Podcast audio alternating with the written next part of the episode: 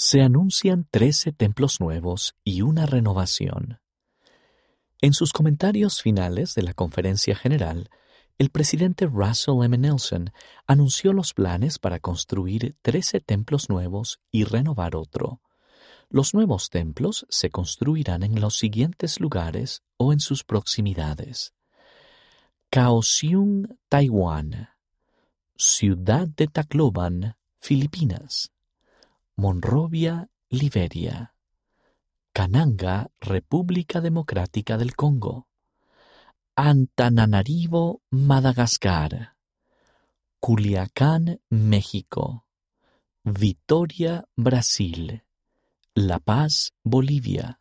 Santiago Oeste, Chile. Fort Worth, Texas, Estados Unidos. Cody, Wyoming, Estados Unidos. Rexburg Norte, Idaho, Estados Unidos.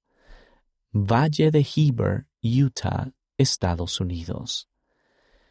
El presidente Nelson también anunció que el templo de Provo, Utah, será reconstruido cuando se complete el templo de Orem, Utah. El presidente Nelson ha anunciado 83 templos desde que se convirtió en presidente de la Iglesia en 2018.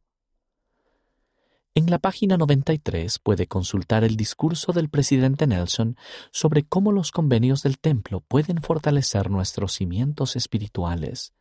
También puede consultar sus palabras finales, que incluyen el anuncio de estos trece templos en la página 120.